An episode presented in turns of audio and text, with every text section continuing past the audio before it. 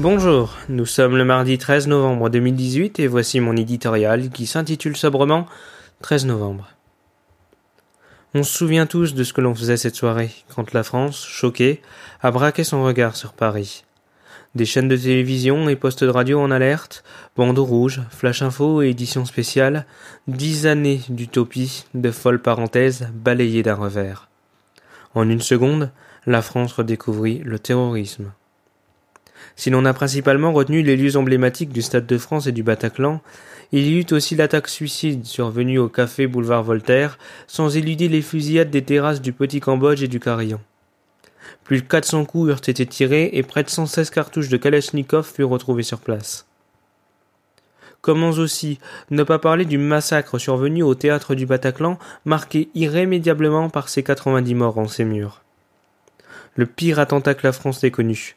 130 victimes, 350 blessés. Aujourd'hui, un cortège retracera les étapes du funeste parcours. Trois ans après, le stress post-traumatique hante toujours les rescapés qui n'ont d'autre choix que celui de se reconstruire.